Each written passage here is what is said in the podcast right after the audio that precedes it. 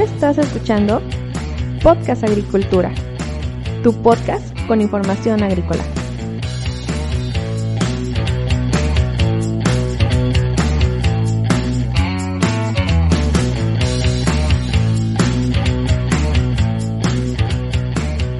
Hola, ¿qué tal? Me da mucho gusto saludarte nuevamente. Yo soy Olmo Axayaca y este es un episodio más de Podcast Agricultura. El día de hoy quiero eh, comenzar a hablarte sobre floricultura y vamos a empezar a revisar eh, pues los, las principales cuestiones sobre diversos eh, cultivos florícolas.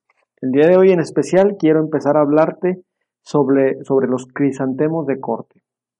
Pero antes de eso, quiero invitarte a que vayas a YouTube y busques Blog Agricultura, le des seguir a, mi canal, donde estoy publicando algunos videos cortos, en especial de, pues digamos, de, opinión, que pues me están sirviendo a manera de, de realizar algunas pruebas para después, posteriormente, realizar algunos videos un poco más elaborados. Recuerda dejarme tus comentarios ahí en los videos que con gusto te responderé. Pues bien, vamos a entrar al tema del día de hoy. Quiero hablarte sobre los crisantemos de corte.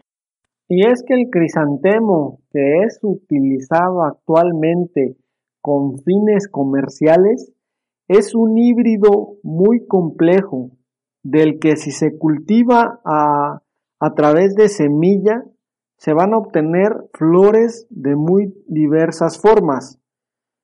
La mayoría de las especies de donde se han generado los cultivares actuales son originarias de China. Se incluyen entre estas Chrysanthemum indicum, eh, morifolium y la Margarita Chusan, la cual fue llevada a Inglaterra desde China por Robert Fortune en 1843 y se piensa, no se sabe con certeza todavía, que este es uno de los parientes del crisantemo pompón. Aún antes de esta fecha, es decir, de 1843, los británicos y los holandeses ya estaban creando híbridos de crisantemos. En los Estados Unidos, Elmer Schmidt empezó a crear sus híbridos para el comercio de flores en 1889. Smith creó híbridos y dio nombre a cerca de 500 cultivares algunos de los cuales todavía se comercializan en la actualidad.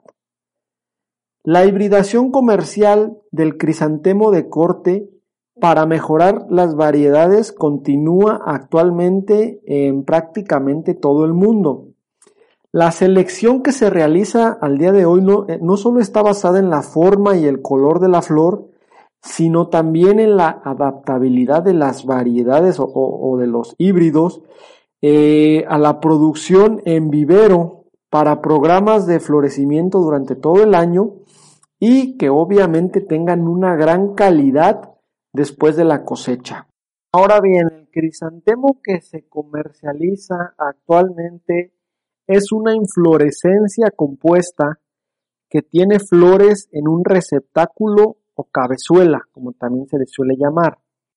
Inflorescencias se clasifican este, en base al diseño y a la forma eh, que, tiene. Entonces, algunas de las inflorescencias más comunes para la producción eh, comercial de crisantemo son las siguientes. Inflorescencia sencilla, tipo margarita, compuestas de una o dos hileras de flores pistiladas exteriores o radiales, y con eh, flores planas bisexuales en el centro.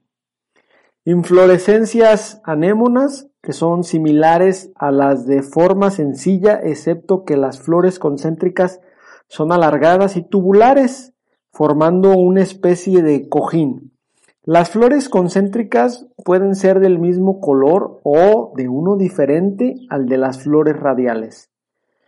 Inflorescencias tipo pompones, con una cabeza globular formada de flores radiales cortas y uniformes, eh, pues se considera la forma clásica, ¿sí? Eh, la Sociedad Nacional de Crisantemos de Norteamérica reconoce tres tamaños diferentes. los pompones de botones pequeños de 4 centímetros o menos, los intermedios de 4 a 6 centímetros de diámetros y los grandes de 6 a 10 centímetros de diámetros. Luego en cuarto lugar están las inflorescencias decorativas que son similares a los pompones ya que se componen principalmente de flores radiales, pero las hileras exteriores son más largas que las centrales, dando a la inflorescencia una forma plana e irregular. Y por último lugar están las inflorescencias de flores grandes que son mayores de 10 centímetros y se clasifican a su vez en muchas otras formas. Las flores concéntricas no, no, se presentan en la mayoría de estas formas. Tenemos eh, incurvadas dobles, también tenemos este de doble reflejo, que es como se le, se le conoce, de doble reflejo a su vez, ah, perdón, después tenemos las flores radiales tubulares, que a su vez se dividen en tipo araña, tipo fuji, tipo pluma y tipo cuchara, así como pues algunas otras eh, misceláneas que son clases nuevas que se consideran, eh, pues dependiendo a veces de la forma o, del tipo que se tengan. De acuerdo a la demanda del mercado, los crisantemos básicamente se cultivan de dos formas distintas para flor de corte. La primera es eh, inflorescencias con eliminación de yemas, es decir, todos los botones florales menos el terminal se eliminan para permitir que se desarrolle una inflorescencia por tallo. También tenemos inflorescencias tipo racimo, ¿sí? donde eh, pues todo se deja florecer, pero frecuentemente la inflorescencia central se elimina para eh, que el se elimina cuando el color empieza a aparecer en las flores radiales.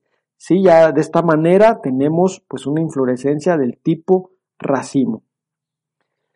Ahora bien, eh, es importante mencionar que los cultivares híbridos utilizados para una floración durante todo el año son plantas de día corto.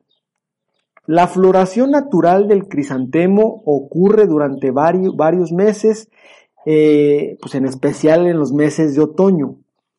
En cuanto a, la floración, estos cultivares se han clasificado como tempranos, aquellos que florecen entre agosto a octubre, intermedios entre octubre a noviembre y tardíos los que florecen después de, la, de la mitad de noviembre. Actualmente se les clasifica como de floración natural o de todo el año, eh, los cultivares del grupo eh, de respuesta de seis semanas requieren de seis semanas para llegar a la etapa de cosecha, pero otros grupos requieren siete o más semanas. Inclusive se tienen cultivares que requieren hasta un máximo de 15 semanas para llegar a la etapa de cosecha desde el primer día corto que ha sido eh, inducido bien, para poder propagar crisantemos de corte eh, necesitamos hacerlo mediante el enraizado de los esquejes terminales. Estos esquejes vegetativos se suelen obtener de plantas madre que se han mantenido bajo condiciones de día largo, de modo que estas condiciones de día largo permitan que se inhiba la formación de botones finales, es decir, la planta se mantiene en un eh, estado vegetativo. Los esquejes terminales que se van a obtener deben de tener entre 8 a 10 centímetros de largo y se pueden colocar de forma directa en el medio en el cual se van a enraizar y se deben mantener entre 0 a 3 grados centígrados durante varias semanas. Obviamente, eh, en un medio que impida la deshidratación. Algunos cultivares no se suelen almacenar con éxito durante el invierno, entonces es importante intensificar el desarrollo radicular de los esquejes, de, los este, esquejes terminales.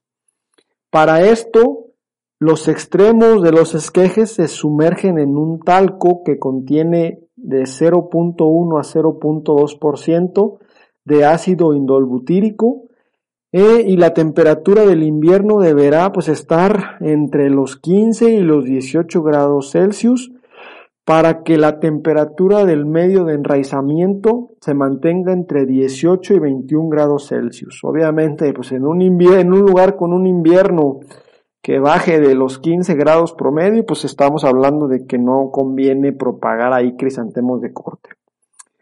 Se suelen colocar por cada metro cuadrado entre 500 a 600 esquejes, pues dependiendo también de, del tamaño que, que estos tengan, ¿verdad?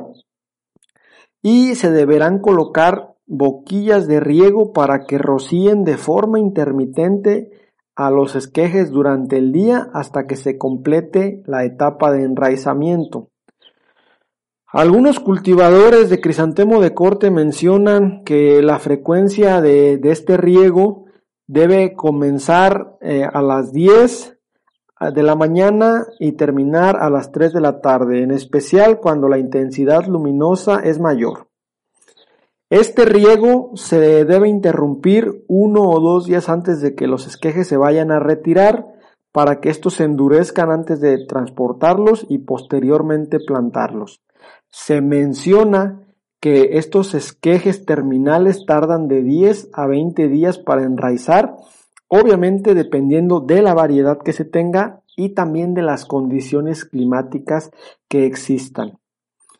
Se menciona que los esquejes con raíces que van entre centímetro y medio a 3 centímetros de longitud son los más ideales, pues eh, van a tener un, mejor eh, enraizamiento ya donde se vayan a poner para, para para sembrar y cultivar los, crisantemos. Eso sí, los esquejes que tienen raíces más largas a 3 centímetros pueden dificultar la plantación y de hecho se puede llegar a dañar este, este pues, sistema radicular haciendo que estos esquejes no vayan a servir. También se menciona que se puede utilizar cualquier mezcla porosa que no sea tóxica como medio de enraizamiento. Se llega a utilizar eh, perlita, eh, musgo, pues ya que se pueden obtener fácilmente produciendo algunos resultados consistentes. Eh, la vermiculita, la arena, piedra pómez, la escoria, o incluso alguna mezcla de suelo arenoso también se suele utilizar como medio para enraizar. Y el enraizamiento no es afectado por eh, concentraciones de sales que estén por debajo de 15 miliequivalentes por litro. Entonces, pues es importante considerar, eso sí, que el magnesio no debe exceder el 70% de dicha concentración. Además, un alto porcentaje de sodio en el medio de enraizamiento o de plantación va a causar lo que se llama raíz roja, que es un problema eh, muy común a veces en los crisantemos de corte. Eso sí, hay que agregar algo de calcio para que se tenga un buen enraizamiento. Se menciona que entre 20 y 30 kilogramos por cada 100 metros cuadrados de yeso o de cal molida son suficientes para asegurar el, enraizamiento.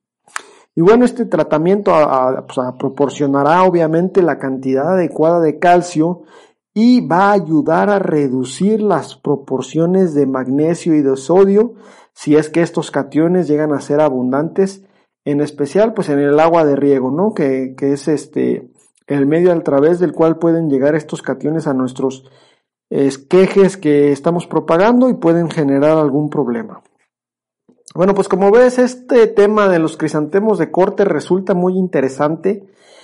Me hace, me hace falta hablar de algunos temas, en especial pues de la cuestión eh, nutrimental, que, que me interesa en gran medida comentarla. Sin embargo, lo voy a dejar para otro episodio. Así que hasta aquí llega el tema del día de hoy. Muchísimas gracias por escucharme. Recuerda que si tienes algún comentario puedes ir a blogagricultura.com barra podcast y buscas el episodio 61 sobre eh, producción de crisantemo de corte. Muchísimas gracias, te espero el día de mañana con un episodio más de Podcast Agricultura. Hasta luego.